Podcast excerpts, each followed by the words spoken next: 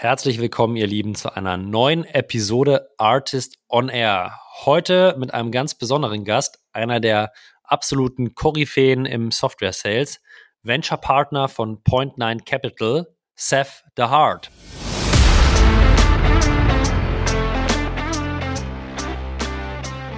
So, kind of making these practical steps, founder led selling. Now, who's the next person that you're going to bring in to help kind of add fuel to that engine? Um, for me, it's uh, what I call a sales pioneer. That's someone who's kind of quote unquote full stack salesperson, uh, mature enough to have experience being an SDR and closing deals as an account executive. Ja, spannende 60 Minuten mit Seth the Heart, einem meiner persönlichen Vorbilder, wenn es um Software Sales geht. Und äh, Seth und ich haben uns sehr ausführlich gesprochen über die unterschiedlichsten Schritte von Founder Sales hin zu VP Sales, haben das äh, sehr sequenziell auseinandergenommen, haben gesprochen über die Rolle des ersten Hires, eines sogenannten Sales Pioneers. Wer ist es eigentlich? Was für ein Fähigkeiten-Set muss der mitbringen? Eher EI, eher SIA oder vielleicht die Allzweckwaffe und eierlegende Wollmilchsau. Haben gesprochen über die weiteren Skalierungsschritte, wen heiert man danach, auf was sollte ich im Funnel achten, welche KPIs spielen eine Rolle, wann ist ein Sales Funnel eigentlich messbar, wann ist er skalierbar. Also ganz, ganz tief eingestiegen in die unterschiedlichsten Schritte. wünsche euch ganz viel Spaß ähm, bei dieser besonderen Folge in englischer Sprache mit Seth the Heart, Venture Partner bei Point Nine Capital und mit mir, Julius Göllner. Viel Spaß!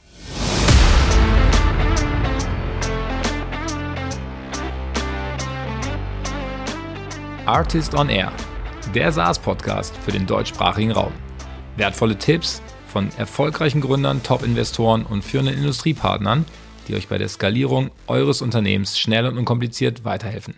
Zusammengestellt von Janis Bandorski, Julius Göllner und Matthias Ernst.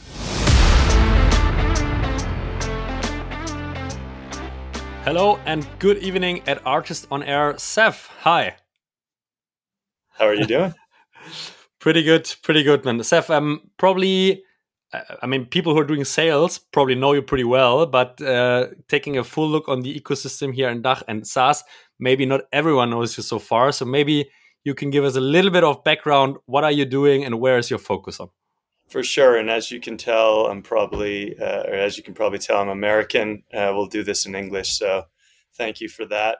Um, yeah, my background is uh, I grew up uh, in the Northeast United States, and during university got into selling um, and made a career of it. And just slowly made my way up from SDR, although that at that time in the olden days it was called direct marketing, uh, and then account executive, senior account executive, head of sales, VP of sales, and uh, fortunately, uh, much of that time was spent in Europe. Uh, so I lived in Amsterdam the last six years, um, where I helped a, Europe, U.S. startup scale in Europe um, and then I joined a, a, Dutch startup called Framer uh, and helped that scale up as well. And through that, met the guys at Point Nine, um, where I became a venture partner after leaving Framer. And uh, so weirdly, I live in Colorado here in the mountains in Boulder, uh, but most of my community is in Berlin, uh, my favorite city. Uh, unfortunately, I haven't been able to visit as much as I'd like in the past uh, two years. But before that, I would spend every Tuesday, Wednesday in Berlin every week um, meeting with the uh, startup community, the ecosystem, and doing mostly what I've been doing, which is advising uh, from founder led selling to VP of sales. And yeah, it's been really awesome to get to, to know the German ecosystem. So thank you for having me. Yeah, thanks for taking the time.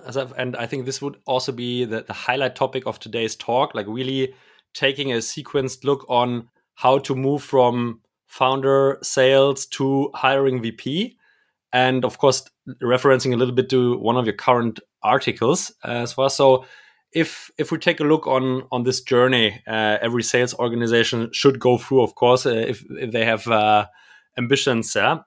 um, taking your article into account you sequence it in seven steps uh, as i'm right.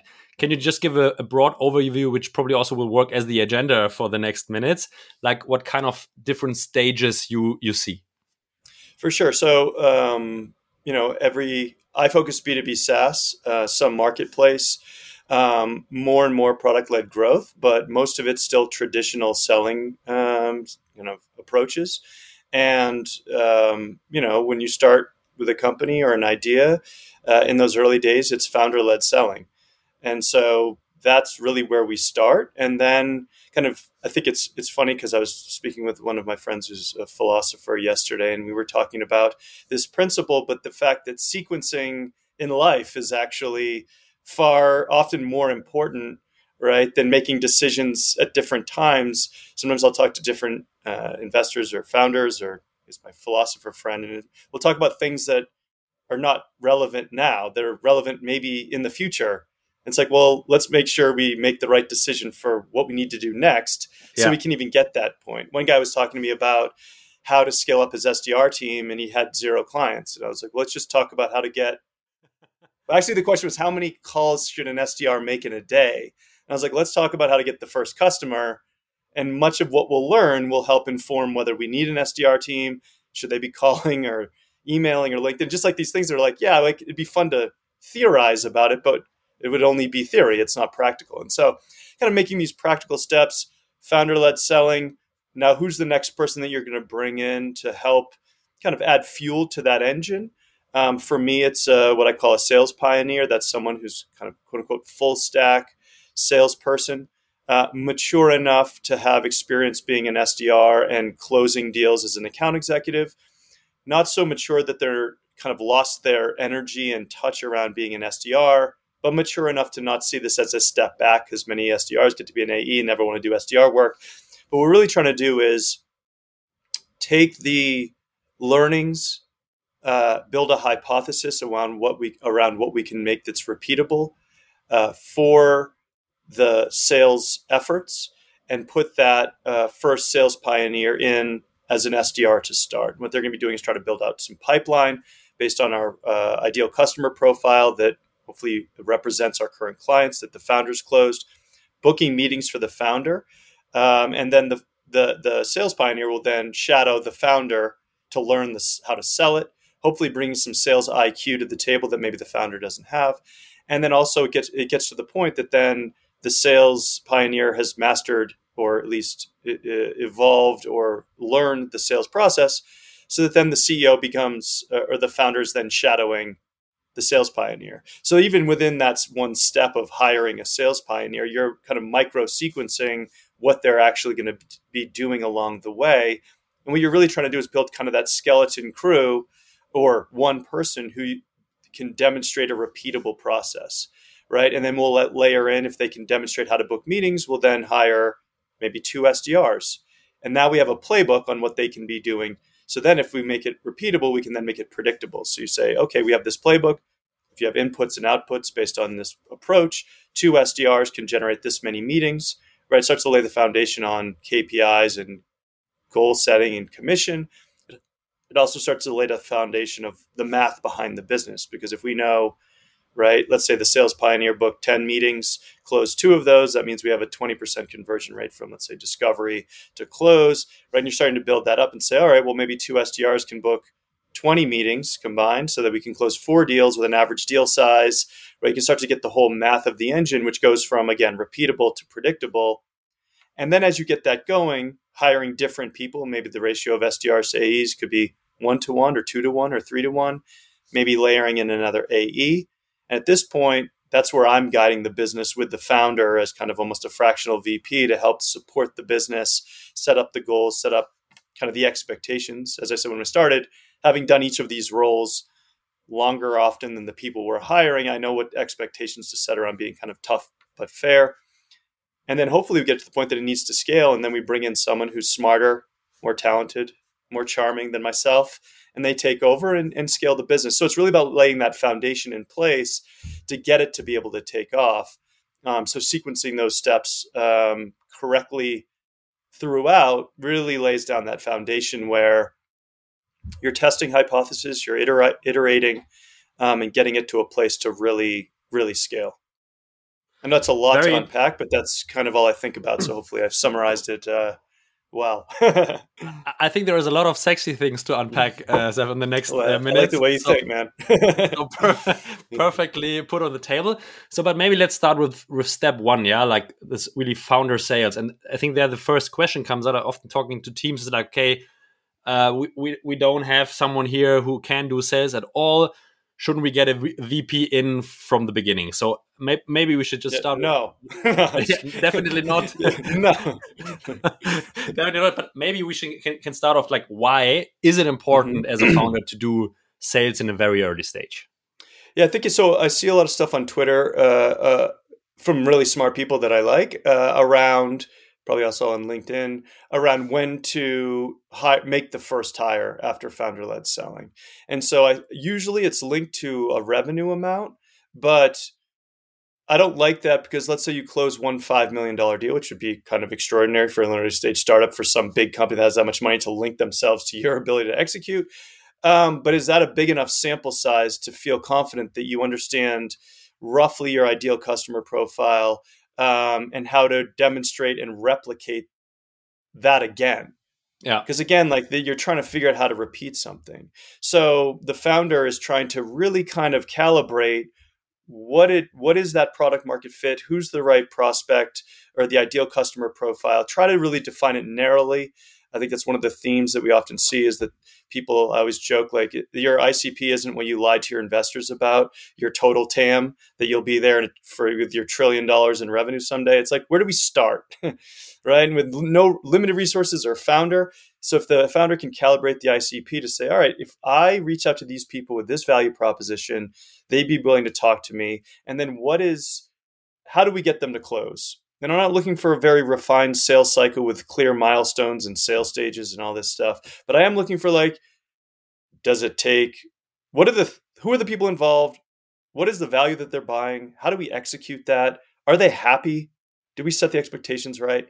And so for me, it's about a big enough sample size to say, again, if we hire someone else, we know what to tell them to do to get them to be successful. And going back to my points earlier, booking meetings, for example, right? Who are you going to prospect into? If you already know there's a strong product market fit and that, and that group of uh, companies or, or, persona resonate with your uh, value proposition, then they should be a good fit for bringing into the sales process and then trying to get them to buy our product. So just easily sum it up, it's like about getting the right sample size to be able to test and to the reason I think jokingly but truly said no to a VP of sales is that you really don't want someone who's just going to scale something that you don't know what they would scale, right? We're going to hire one just if it's too soon, we haven't well we don't know how to book meetings. Okay, so now we have to hire SDRs to figure out how to book meetings.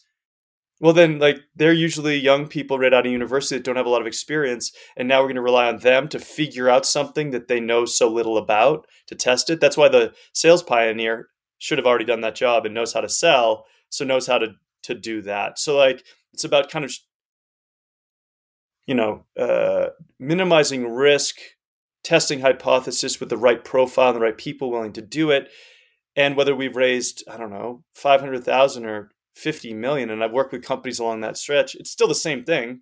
Hire 10 SDRs to figure out how to be an SDR or how to build a playbook. Like that's a disaster. And so I'm constantly fighting about later stage investors who invest early stage. They want to get later stage people in there. And I, I, I know they want it to be later stage, but we need to get there by sequencing these events. Yeah. So if I get you right, uh, it's it's especially at this step number one. It's a lot about experimenting, and this experiment For needs sure. to be done by the founders. Yeah, they need to they need to learn. They need to give like feedback back probably to the product team. Uh, they need to at least have an assumption about their their ICP and buyer personas based on where the product is right now. So I think you call it in the article. It's it's all uh, one grand experiment. If I'm, if it I'm is. Right, I mean, as a startup, right? I mean, isn't that what we're doing? I mean, we have conviction, you know, and some signal, but when you're starting, you're trying to I mean, really running running tests, hypo- testing your hypothesis, seeing if it if it's if it works out, iterating a bit. Yeah, so I start with the founder, and then maybe that that the sales pioneer. What I like about it is if they're just booking meetings, they're helping accelerate the experiment, right? Because they're adding more meetings to or more conversations between the founder and the market, right? And that's why it's a it's a rather inexpensive hire versus a VP of sales that still has to make all those hires, um, given the expense of a commercial team as it starts to grow. It's very expensive, but this is the cheapest li- risk averse uh, profile. They also self select. We can get into the profile a bit more, but um, yeah, we, yeah, we definitely will. have one more additional question to this experimental stage. Is there a kind of good tooling or framework you would suggest to founders, like to to set up and track the experiments? I mean, of course, usually this works happens on a daily basis in your head. Okay, let's try this and this. But mm-hmm. but I see that a lot of information which you learn also get lost. So, is there something best practice you you've seen, like journaling on even in Word or like yeah, it's almost clear yeah, I think uh, there's more tools that are coming uh, around this kind of finding product market fit because that's kind of what we're talking about here too is like strength of product market fit, right? As soon as you have one paying customer, you technically have product market fit, but it's like is it strong or weak? And that's something as I've worked with many different companies, I see strength being such a uh, something that is a driver of success and tough to see. I mean, I'm fortunate that I work with 15, 20 companies at a time. So I get to see like all the different uh, strengths or weaknesses. Um, and you see how that drives the difference in kind of in scale and momentum and, and success. And so, um, I think the easiest way is to put it in Excel, probably. How many meetings have you had? What are the profiles that you've had? And really I guess learnings from it, but the best learnings for me, the one that you kind of can't be biased about is the ones that buy. Right? Most people don't buy and you can come up with a million different reasons and I always get the question is like how do we capture the feedback from the non-buyers from salespeople? And it's always like that is a it's like can we just have a drop down in the in the deal lost or the deal once it's lost we put down like reason for and everyone says they don't want to pay for this so is it too expensive or is it the opportunity cost or it's, it's like to tease that out is really hard but i think the people who do buy are the best sources of truth because right they've paid money for it and so i'm less looking for like the reasons people don't buy but running enough of experiments or people through your funnel to find out the people who do buy and what do they have in common and why are they buying okay. that's kind of the when i talk to a company it's not opinion based. It's like who are your customers? Why did they buy? Who's buying more? How do we what's profile do they have? Have we talked to them to understand why? And then how do we package that up and give it back to that ICP at the top of the funnel again? Yeah, as as you say this, it, it probably also becomes easier if you have paying customers already. Uh, let's take one step back and think about like, okay, how to define my initial ICP. Yeah, I think mm-hmm uh, in your in your article you're t- telling about like it's better to shoot in the barrel than in the ocean or like fish mm-hmm. in the barrel than in the yeah. ocean and there's a lot of truth in it so like if if i really start early and i i want to um, yeah, target customers i want to start my outreach what's your recommendation in terms of icp like how how should i think about it um well, I'd always defer to the founder, right? Because if you're founding something in a specific area, I have to trust that you know more than I do or more than most people. And so you can narrow it by employee count, right? Stage of funding, although that doesn't necessarily correlate with maturity of the business. I mean, it does somewhat, but with funding rounds changing quite a bit over the past few years, like what does it mean? But like employee count is always a good indicator. I like kind of industry. Um, Another indicator is like title. So it's not always that easy, but if you can identify a specific title uh, and then an employee count, right? So you're really trying to just kind of triangulate where they sit. And if it's as simple as employee count, industry, title, then you know that title at that stage business, unless it's a founder who hired a VP of sales right, as the first hire, then you know that like that profile probably fits where it is and and you'll probably be wrong but you can iterate from there. Like there's no i'm i'm kind of emphatic about narrowing icp but i have no problem changing off the icp as you get more signal. The problem is when you cast the net too wide you can't get signal because you're like the point of like casting a net over the ocean. You have to sort through everything. So going back to like documenting it's like all right well we met with these 10 companies or five companies with this employee range uh, this title and did anybody buy or not right? Yeah. So it's starting narrow measure and understand and then of course adapt if it's not working or Yeah. like scale on the subsegment which is working and the other one we, we just iterate but not not start too wide right Yeah, and I think that's why I joke about the what you lie to your investors about. Don't lie to your investors, but you know, you're saying your TAM is uh, a trillion dollars and ten thousand companies. It's like, yeah, that that sweet someday. But again, going back to sequencing, we're not going to go after the ten thousand now. We have, if we're lucky, we have one sales pioneer, right? Maybe we've evolved that to another SDR. Like, let's just go where we have the greatest likelihood of success, which is what the founder believes is the ideal customer profile to start. So there's no, I, I talked to, they're like, well, I talked to founders like, well, we can't scale in this ICP. It's like, yeah, unless there's no adjacent ICPs, it's like one random thing way out on an island, then you'll be able to expand and mature your product to support maybe bigger companies, right? I mean, that's often the case. You start with smaller companies, have less requirements, and then you scale to bigger, you know, employee counts, for example. So it's bigger companies, the addressable market gets larger that's fine. It's like, don't worry about that later, right? Worry about where to start and making that like practically having kind of success, building that momentum. I think that's the other piece is like going into an adjacent geography, for example, going from one country to another country. A lot of companies start in Germany, then they go to the UK.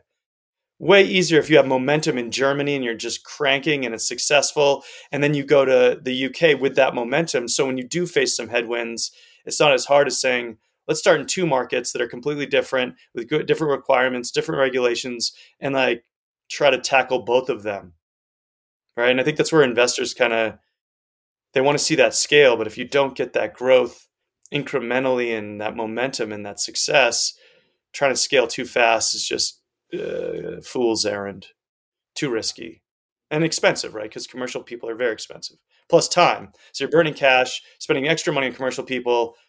It doesn't work. Losing focus as well. Yeah, completely yeah, agree. Focus, you're then distracted with some feature request from one British company that you talk to that the the sales rep needs to hit to their quota, and they're saying if we can just build this one feature, we can close this one, and there's a whole bunch of TAM behind that. And now we're like debating that, and salespeople can be quite persuasive, and especially so when their jobs are on the line. So it's but it's a very very interesting point, Seth, and I, I, it's maybe a little bit out of the box question, but I nevertheless uh, like to ask it. So let's say we have this narrow ICP, and out of this narrow ICP, there are now coming feature requests for or like requests also from for your product. So how you how do you deal with this? Like because also like this feature request, from my point of experience, they also give you additional information about the pain points of your initial ICP, yeah, and about the needs they are having. So what is your recommendation to the sales team in terms of interacting with product or like it's a founder but like not to get distracted because there's too many requests coming especially if you have enterprise customers yeah every customer is the, the most important one so is there a kind of way of how you think about this with your teams i think it's really challenging and i think it's um, needs to be kind of institutionalized by the founder as a cultural piece of the company uh, early on. And so I see a lot of founders, uh, product founders, um, that are starting a company. And I think there's two things about if you're going to do B2B, uh, uh, many of them are trying to find a way not to hire salespeople or how to avoid really going all in. And I get that because salespeople are expensive and they can be a pain in the ass, and uh, right, they have many feature requests and all this stuff. But like, if you don't go all in on it and accept that you're going to pay a lot for commercial people that are really good and that you need to build a world class system, right, then you're going to fail. And so I think it's culturally understanding that actually I joined as a as a, a VP of sales at companies a little bit further along, um, and then added started adding some headcount. And one of the uh, engineers was like, "Hey, when you started, I was really afraid you'd like ruin our company because like salespeople are, you know, toxic, evil witches." Um, he's like, "But I actually." You know your team is awesome, and I, I'm, I think you've made the company better. I was like, it's really quite touching. And really, what I'm trying to do is like, hey, I can get people that are not toxic assholes uh, that actually enjoy talking to your customers because many of the technical folks don't, right? We're talking about founder led selling. from people yeah. that aren't sales. Like you know, it's hard enough for someone like me to do it. I can't imagine someone who actually is like never sold to like try to figure that out. I mean, that's much of what I do is support those folks and help them kind of learn and understand. But it's really really hard, and so I see why people are afraid that the toxic assholes will ruin their company. But really, if you bring in good, nice people, I'd like to think that us salespeople can be nice. Um, we can talk to customers at scale. Yeah. We're extroverts. We like to talk. Probably we talk too much and need to listen a little bit more. But like gathering up that information. So to answer your question, meetings early on where the uh, sales pioneer is sharing it with the technical folks, the product folks, having discussions about it, right? And understanding that this is like a great conduit for feedback. Now, to your point, it becomes like kind of a, a fire hose of feedback. So, how do we narrow that down, right, to the things that are already in the roadmap, right? The product folks ultimately will decide what's on the roadmap. Can we get customers willing to pay for these features, right? That's the ideal. Can we get customers willing to buy our product or sign up for our product for free and then start paying once we've built it? That's kind of the more risk adjusted way to do it for both parties that once we build it, that feature, they'll start paying.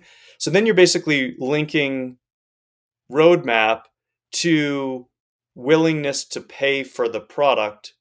Now, this is far harder than making it sound, but the idea of like, I went back to that first point. The truth is the paying customer, right? The truth isn't a salesman saying or saleswoman saying that this is the feature that we need. Like, who who cares? Because someone said it, it might make your life better. Because I'm always wary of trust uh, and sales leadership or sales reps losing trust. That how many features does a product team need to ship that isn't on their roadmap. So you know distracts them from the roadmap hijacks resources ships features that no one cares about no one buys. Like how many times do you do that before the product team no longer trusts sales at all? And so for me as an early leader yeah. it's about like cultivating that culture of like how do we narrow that down and be kind of tough but fair with the salespeople around like yeah we'll build you some features but we need to know that it will that that shipping these features will drive revenue drive more adoption faster adoption shorter sales cycles whatever it might be that's a tricky piece that's like really tough to quantify but again paying customers quantify that. Yeah. So as you can see, the morning sun is uh, encroaching. We just changed the clocks this weekend, so I haven't worked in this time zone, so it's good. The sales illumination uh, yeah, yeah, yeah, or blinding illumination, or, or, or blinding, yeah. or being blinded. Yeah, yeah, one or the other. cool, but so maybe let's do a short review. So we have like this early experiments of a founder. We defined a very narrow ICP. We probably also did some experiments against this ICP, let's say first channel tests, LinkedIn, email, calls. And now there's uh, so maybe not a, calls, right? So cold calling is something that's like usually later. I can't see a lot of okay. I don't see a lot of founders cold calling, but LinkedIn and email, value, you know, articulating the value proposition. Why do you think this is a good fit for this prospect? Right? Try to do it so, short and sweet, but you don't need to overcomplicate it. You don't need to master it. But if you're taking basically, I, I joked about my first job as an SDR being direct marketing. Uh, you're taking your value proposition and you're putting it in front of your prospect very directly, right? To see it, does that resonate? do they want to talk about this with you? Do they want to learn more? Right? Do they say, yes, that is a problem. I'd like to find out how you solve that. Right? I, I don't, you don't want to like overcomplicate. Okay. So you probably your your go to channels would be in this case LinkedIn and email to uh, start. LinkedIn and, LinkedIn and email. Yeah. Eh? And of course, now uh, our audience will probably know what's what's uh, Seth DeHart's feature set up if you're still early phase founder. So how how should I do it? Should I send individual messages via LinkedIn or should I use any kind of automation uh, for emailing the same? Like, so should I combine the channels? So maybe like short. Yeah. So I like the I like cadencing tools. Mm-hmm. Um, mm-hmm. uh, I've used Mixmax a lot. Mixmax, uh, it's yeah. cheap. Um, they're now, in, I think they just raised some capital, so they're investing in more features. So that's always been an easy one. Um, then Salesloft, right? You're getting a little bit more expensive. Outreach is probably the best. You're paying the most. So Mixmax is kind of for me uh, an easy one to use. The key here is a cadencing tool that allows you to send several emails. First one being as personalized and like uh, as detailed as possible, and subsequent kind of pinging the thread. I like things like uh, you may have missed my note. Does this conversation make sense? I want to be diligent without being overly persistent. Uh, should we, are you the right person to talk to? And a breakup that's something along the lines of I've reached out several times. It appears that you might not be the right person. I'll reach out to somebody else. It implies that you're going to create some work for somebody else if they don't respond. Um, the reason you do this is like it's kind of the man machine symbiosis, right? So the human is putting that first email together, the value proposition, something that made you think that they're a good fit, potential reference selling other customers. Um, and then it's a bit of a bell curve. So you might get most of your responses on the second email, actually. And then the third, you need it. And then the fourth, you'll get some, right? And so yeah. it might be like uh, 20, 30, 20, uh, 10 5 1 1 1 like you can keep sending them. Some people uh, in the states will do upwards of like 20 like nurturing. Uh, and then with that uh, linkedin so maybe you linkedin connect on the first day right while you're looking at their profile because you probably are if you're writing this email. And then you come back in the so the only the only manual process here would be i'm guessing you're using a crm so um, Pipedrives is probably the most lightweight but the least scalable uh, Close also i see some people using. I think they have good reporting but I, I, for some reason that maybe there's fewer integrations so people don't use it very much. Hubspot is the biggest right now for early stage. It's the most kind of cumbersome when it comes to like reporting and workflow and management but it's the cheapest easiest out of the box that will take you the furthest. So pipedrive is easier but it doesn't take you as far as hubspot. Hubspot has more integrations and then all roads lead to Salesforce down the road, but it's expensive. And what I like about it starting with a different CRM is that you can create all your CRM debt and make all your mistakes and your iterations in this experiment.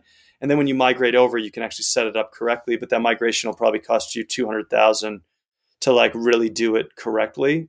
And so you better be ready to spend some money because you need consultants and engineers to set it up for you, right? You need to make sure that it's like because if you're not doing that, then it's not really worth going because it is very expensive just to use. So that level of complexity, you should be able to take advantage of the co- you know kind of the cost value with customization. So that's where HubSpot kind of gets you further along.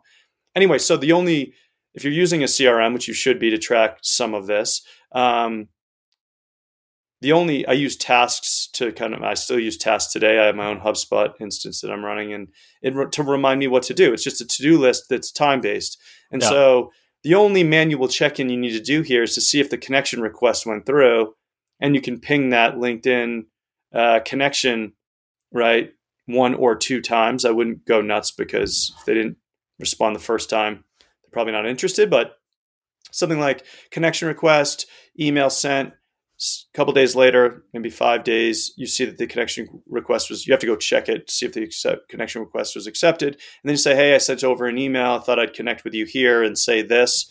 Give them the pitch, a brief one, um, and any conversion rate between kind of let's say four and twenty five percent from adding to this cadence or sequence of events that you're reaching out to them to a discovery call is going to be viable. I think less than 5%, it gets a little tricky. And I've never seen more than 25%, although I've worked with a company that gets 25%. Very narrow ICP, great referenceable customers, very clear articulation of the value proposition. They're also, a, it's an ICP that isn't getting bombarded with other salespeople. So it's kind of a clean, noiseless channel. So, yeah.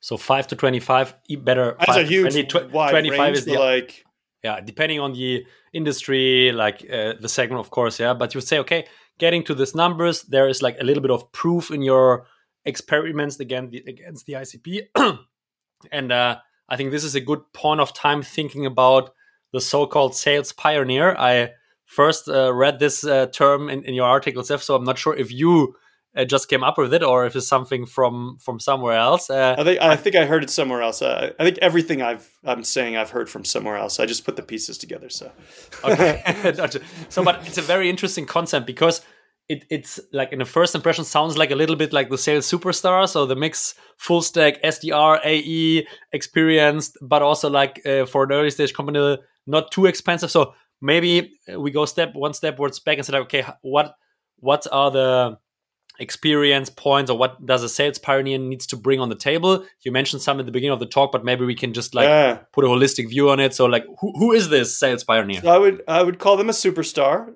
Uh, i would call them full stack. That means they're willing to do you know anything from sdr outbound work to closing business. That means they have to have experience of both of that. I'd stop short of calling them a unicorn because i've hired many of these folks and i'd call them the top 5% or top 5% might not be fair. I mean, I think they're the top 5% because this is the world that I live in. Um, you know, I find a lot of great salespeople I just wouldn't hire to do this. They have to have, again, one to two years as an SDR because they need to understand what that means at a deeper level, and say two to four years as an AE. Now you can shorten that a bit and take on a little bit more risk. More mature, you know, it's tough to find someone who's a little bit more mature who just is willing to be an SDR for a bit. Um, and so they self select. That's the best part about this. People who don't want to do this pretty clearly don't want to do this. They want a playbook, they want to join a later stage startup or a later stage company, and they want to execute their playbook and get a very predictable amount of income. And so the appeal with this is, and it's the reason we're talking today, is that I was hired as the fourth employee uh, at a very early stage startup.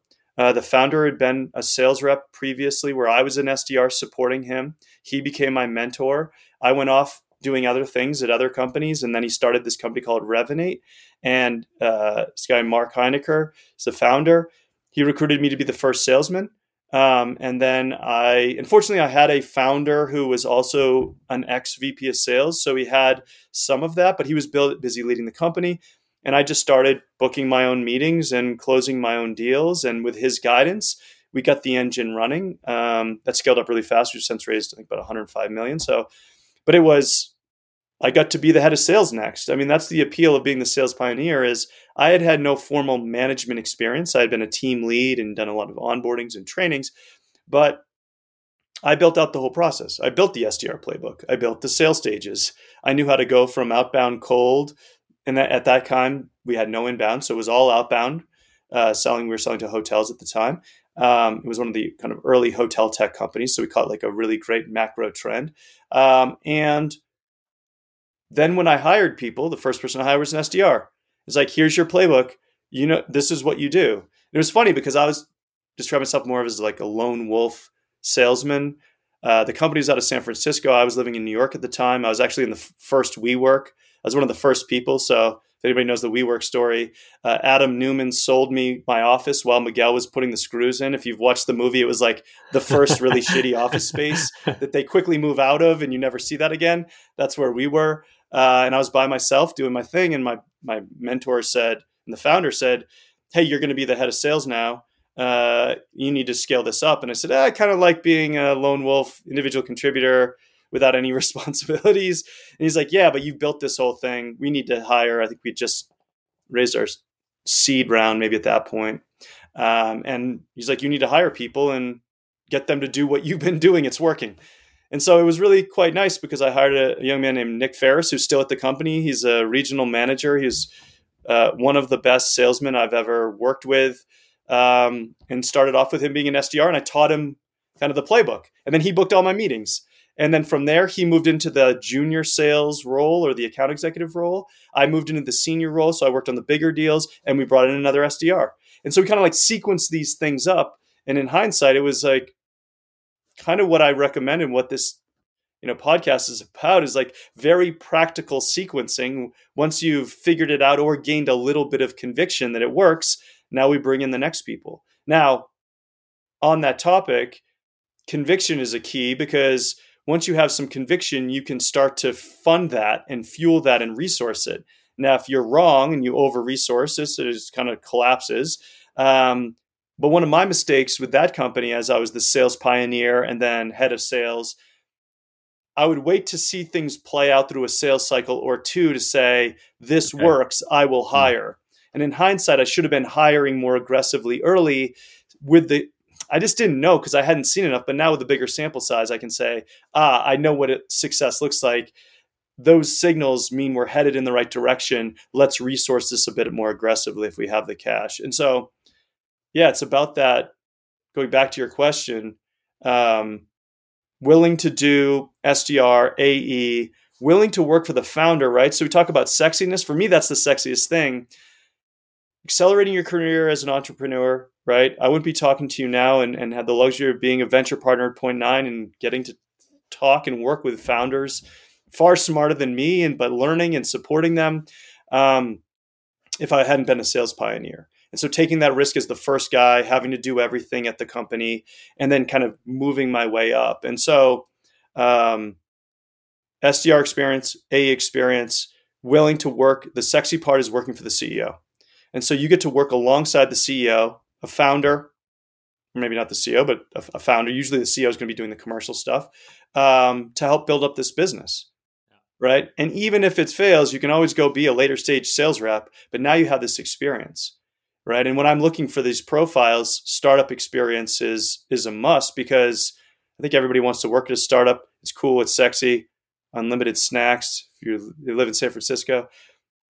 But you don't realize how difficult it is to to build something with no certainty that it'll be successful. So being able to work in an extremely uncertain environment um, is also a very important kind of skill or experience to have, which is like we need to will this into existence. There is no proof that this will exist, but we have to have hope and conviction and work hard that we can figure it out ourselves. And you know, I'm fortunate that I come into the companies before it's figured out and I get to and I leave them once it's figured out and then start over again. So I have the I have the conviction that like, yeah, we'll figure this out if we sequence these things correctly. We'll get it to where it needs to go. Ja, ihr Lieben, ihr habt gehört, die Einstellung des ersten Sales-Mitarbeiters, der sogenannten Sales Pioneers, ist extrem wichtig und da sollte man, glaube ich, extern sich nicht helfen lassen. Wo es aber vielleicht Sinn macht, sich extern helfen zu lassen, ist in der weiteren Skalierung. An dieser Stelle ein Hinweis auf unseren aktuellen Werbepartner Global Sales Leaders, kurz GSL. GSL hat ebenfalls erkannt, dass viele Unternehmer mit der Herausforderung kämpfen, ihre Sales Engine auf- und auszubauen. Das Thema gehen sie proaktiv an und helfen starken Tech- und SaaS-Unternehmen dabei, einen skalierbaren und datengetriebenen Outbound-Vertrieb aufzubauen. Egal ob frühphasiges Startup, Scale-up, nach Finanzierungsrunde oder dem seniorigen Mittelstand, GSL kommt als zusätzlicher Arm in deine Sales-Struktur und hat so mittlerweile weit über 150 Unternehmen geholfen, über unterschiedliche Kanäle Neukunden zu generieren. Mit der kürzlichen Übernahme von Tendex ist GSL jetzt ganz nebenbei der einzige Anbieter im Dachraum, der eine SaaS-Plattform hat, die über unterschiedliche Kanäle wie Mail, LinkedIn, Xing oder auch die Post Kundenansprachen quasi automatisiert aussteuern kann. Wenn du also ein Unternehmer oder Head of Sales bist und nun mehr PS auf der Straße brauchst, schau unbedingt vorbei auf www.gs-leaders.com oder melde dich direkt gern bei Robert Borchert via LinkedIn. Und jetzt viel Spaß weiter mit dem Pod.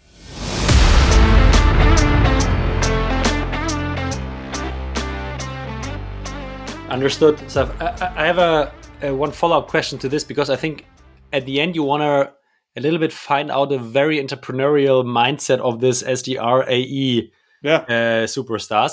And of course, it's easy to deselect the ones which say, okay, I don't want to do this SDR stuff anymore mm-hmm. because I'm working as an AE for years. Easy, yeah?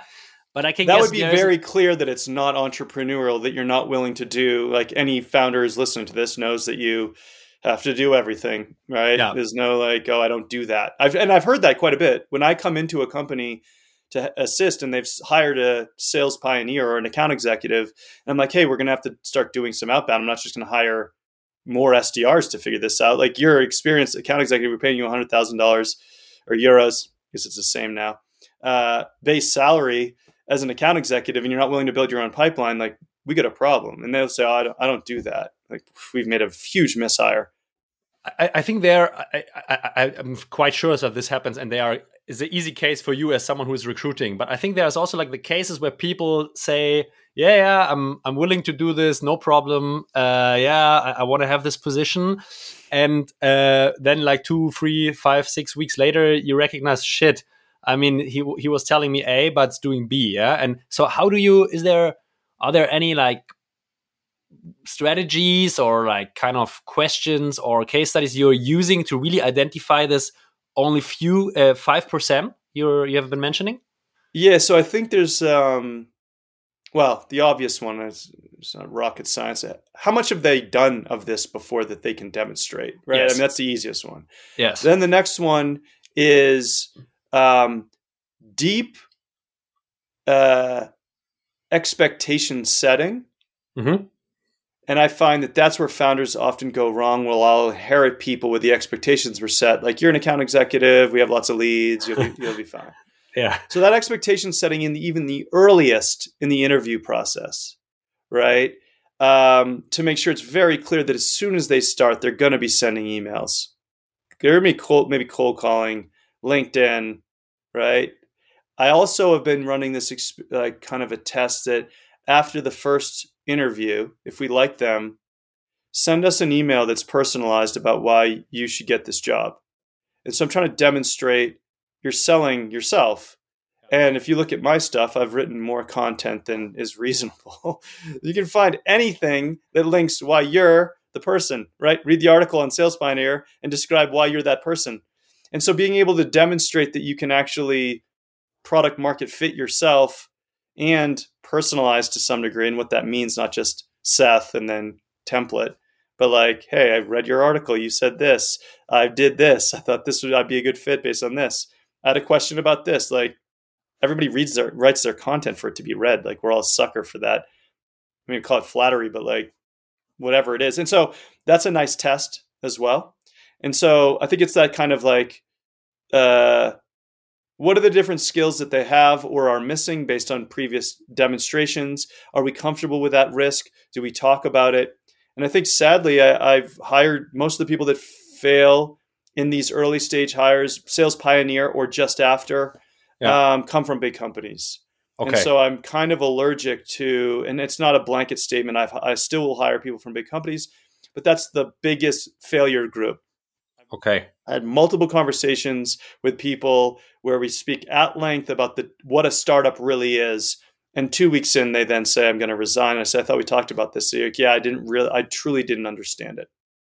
And so, so it's like, I feel like I've let them down by hiring them because like I've set them up for failure because the grass is greener at a startup, but if you haven't worked at one, it's really tough to understand that it is an experiment. We have to figure stuff out. We have to will it into existence. You know, people are like, "Where's the where's the documents for this?" It's like, "Oh, we don't have any." They're like, "Yeah, yeah, but where is it?" And you're like, "No, no, it's a blank sheet of paper. If you think that that should exist, we need to create it." And so I think that's the other thing that's as a misconception with, and it's really tough to tease out, but the more builders I find and I work with, the more I'm realizing that builders think everyone is a builder.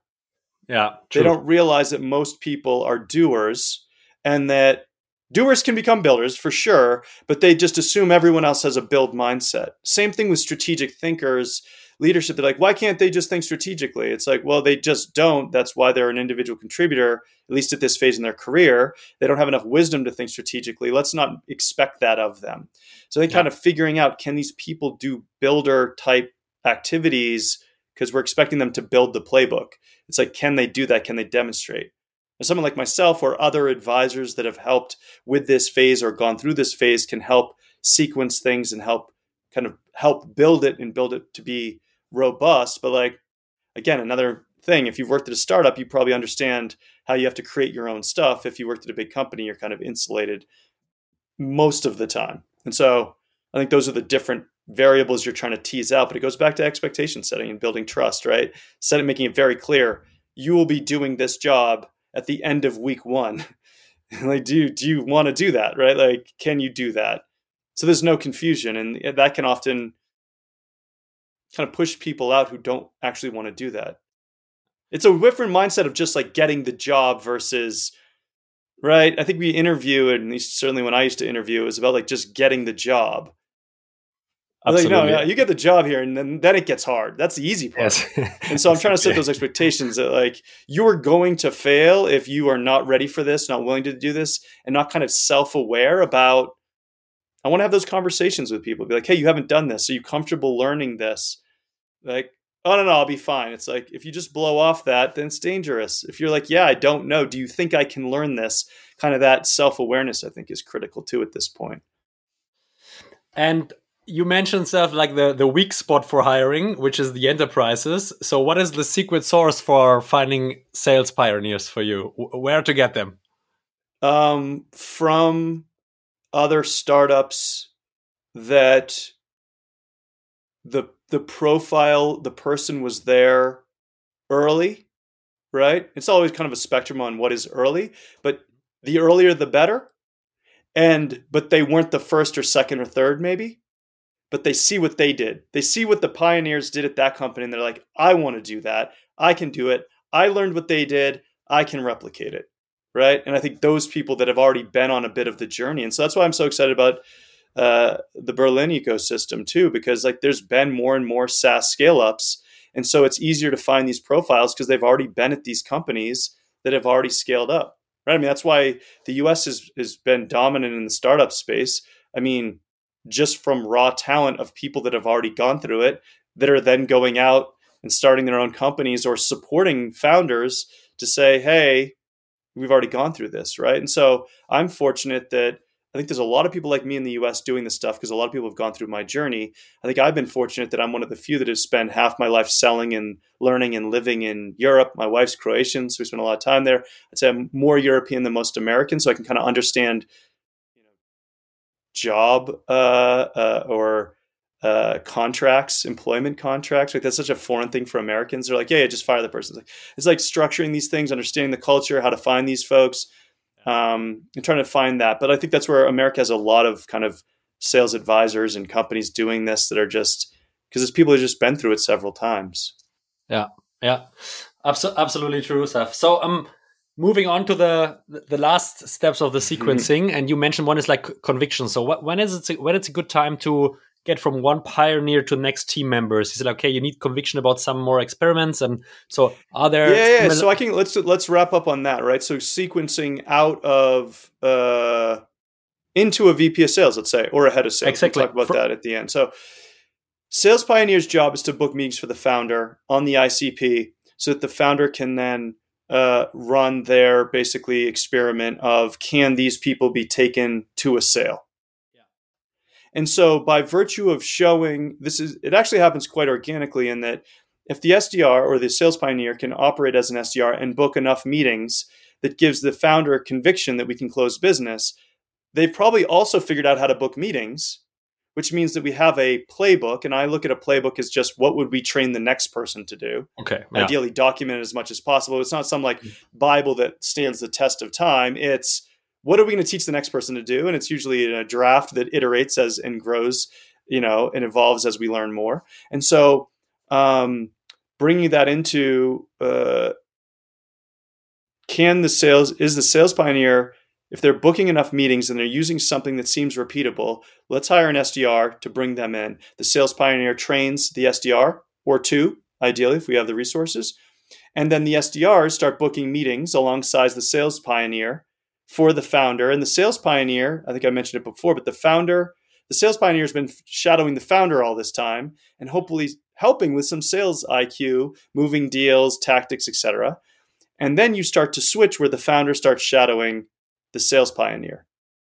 And that's where the founder can start to only be involved in the management of the team, as well as monitoring the deals, as well as coming in at different points in the sales cycle which yeah. leadership often always does to help close off those deals. And now you have, I think I said, a skeleton crew, so a very lightweight blueprint of two SDRs book, running a predict some sort of cadence that's predictably booking some meetings. Those meetings are going through a sales cycle now managed by the sales pioneer, right? Taking them through to close. Now you have math.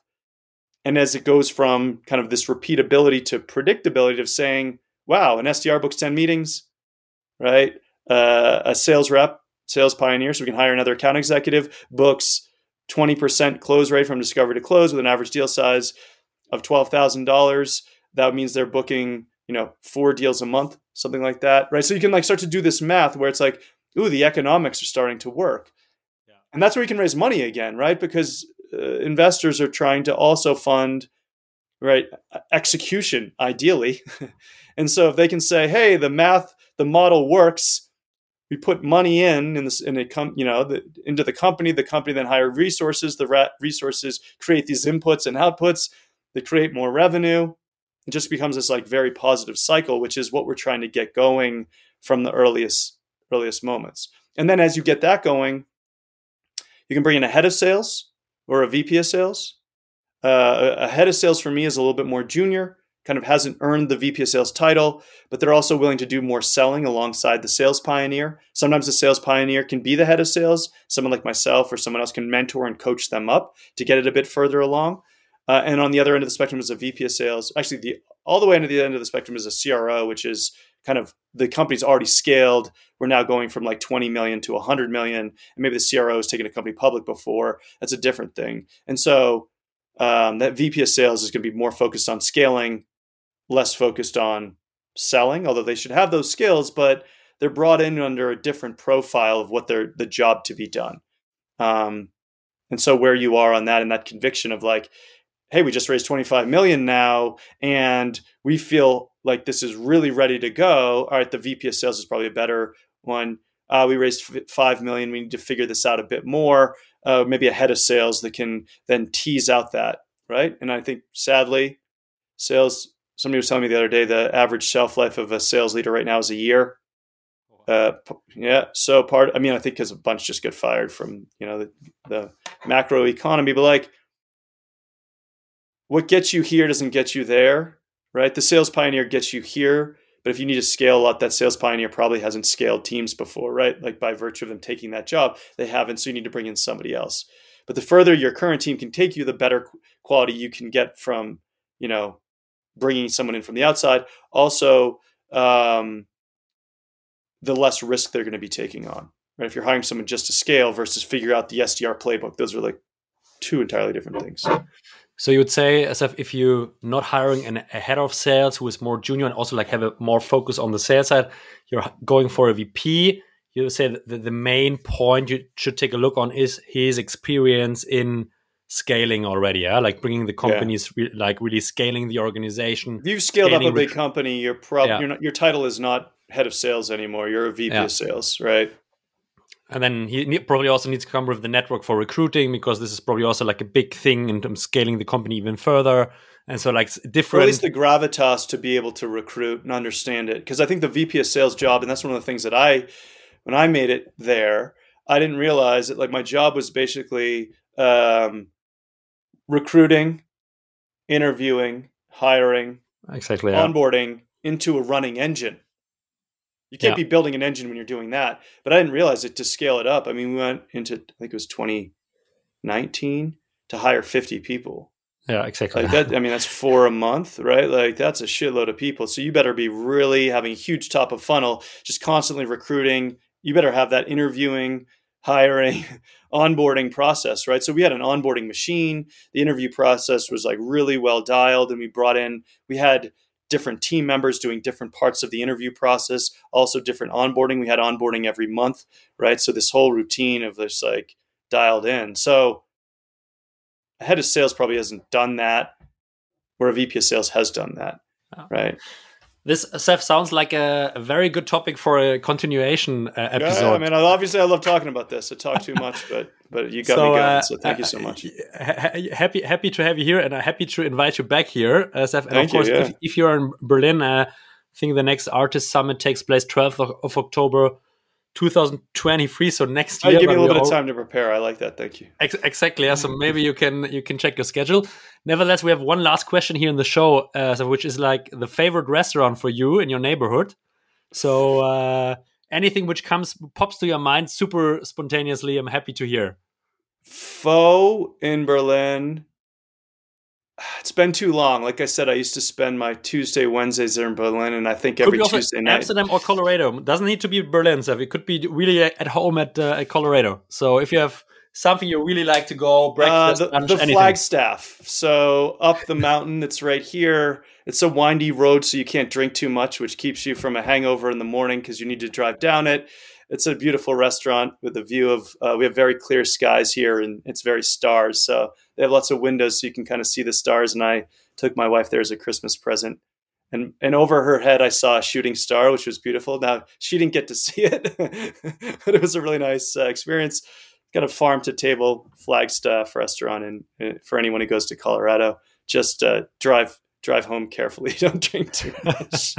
Drive home carefully. We will put this to the show notes. Thanks everyone for listening, and thanks to you, Seth. Very, very uh, thankful to have you here on the show. Um, thanks for your time, and uh, of course, I say good evening here for you. It's like the start of the day, so have a productive. Yeah, day. I got to go do this with uh, Polar Analytics right now, one of the companies we just invested in. So um, get it started. Uh, thank you so much for your time and, and letting me kind of uh, nerd out on this topic and looking forward to speaking with you and, and any of the founders in the community who want to reach out to me. They can find me on LinkedIn. Uh, and I'm always very responsive. Cool. Thanks a lot, Seth, and see you next time. Bye bye. Take care, man. See you.